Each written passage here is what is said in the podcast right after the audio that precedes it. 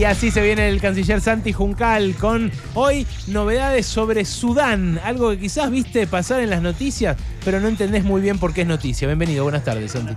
¿Cómo estás? Sí, Bien. efectivamente, Sudán, un país del nordeste de África de más de 45 millones de habitantes que en este momento está siendo atravesado por un conflicto entre facciones de la cúpula militar. En realidad, las Fuerzas Armadas sudanesas que tienen al frente al presidente Abdel Fattah al-Burhan versus las Fuerzas de Apoyo Rápido, que es un grupo creado por el ex dictador Omar al-Bashir, que fue derrocado en 2019 después de haber gobernado casi 30 años el país. Y este grupo que tiene al frente a Mohamed Dagalo, eh, alias Gemelti, es un grupo que estaría siendo apoyado por el gobierno ruso de manera importante según plantea eh, según plantean, perdón, diferentes medios estadounidenses hoy día.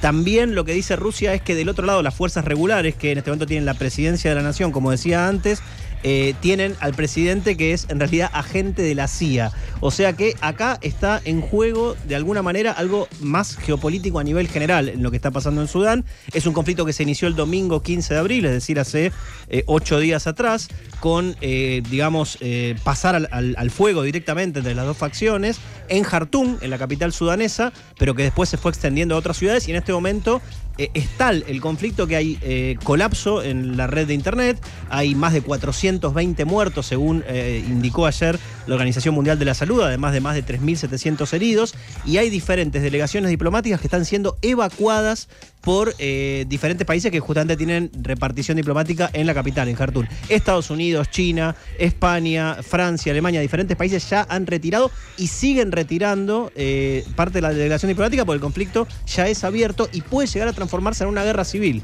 Sudán tuvo dos guerras civiles que duraron más de dos décadas cada una de ellas e incluso en este momento, me fijaba justo antes de entrar, la entrada en Wikipedia en español de lo que está pasando en Sudán se llama Tercera Guerra Civil eh, Sudanesa, cosa que es incorrecta porque todavía no ha pasado a ser una guerra civil, pero está en vías de ser, diría yo. Ponenos eh, más o menos al día, Santi, de eh, a qué se dedica Sudán, eh, qué- dónde está mm, ubicada en África. Bueno, en el nordeste de África decíamos, sí. muy cercana a lo que es el, el cuerno de África, podríamos decir, que tiene otros países que también han tenido conflictos y que obviamente podrían ser irradiados por el conflicto sudanés, además de estar participando activamente en algunos casos con entrega de armas, con filtraciones entre fronteras en este momento en el actual conflicto. ¿Vos te referís a grupos terroristas de Medio Oriente? Sí, parcialmente, pero además, por ejemplo, Rusia estaría llevando eh, armas desde Libia hacia ahí eh, y a través del grupo Wagner, que es el grupo que está actuando, un grupo de mercenarios apoyado por Moscú, que está actuando en Ucrania, pero también está actuando en Sudán desde hace años. Se llama Grupo Wagner. Sí, Grupo Wagner, sí, sí, sí, está en los medios hoy día bastante analizado en algunos casos. Alucinante. Alucinante, sí, así es.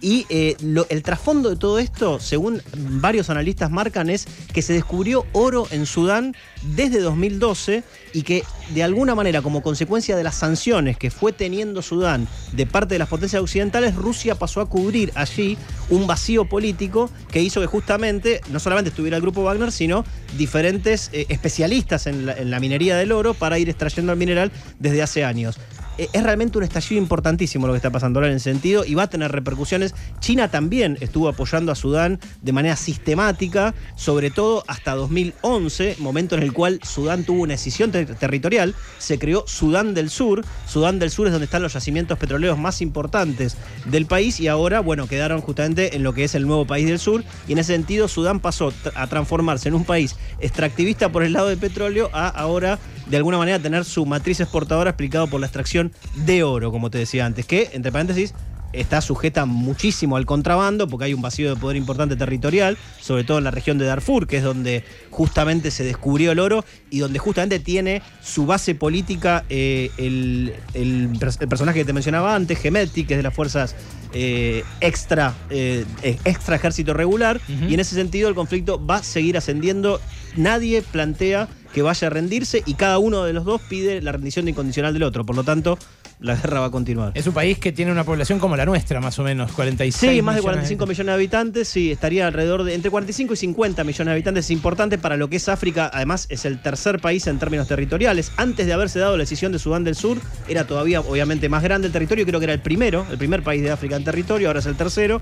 Y eh, bueno, está sujeto, como te digo, a todos estos conflictos. China ya te- venía apoyando a Sudán y lo apoyó cada vez menos después de que justamente pasó el petróleo a estar en manos de Sudán del Sur. Vamos a seguir prestando la atención, Santi. Eh, pero este fin de semana que viene hay elecciones en Paraguay, ¿no? Elecciones en Paraguay y por ende en Argentina. Tengamos en cuenta que la comunidad paraguaya en Argentina es la más importante, digamos, de los residentes en nuestro país de, de- de extranjeros.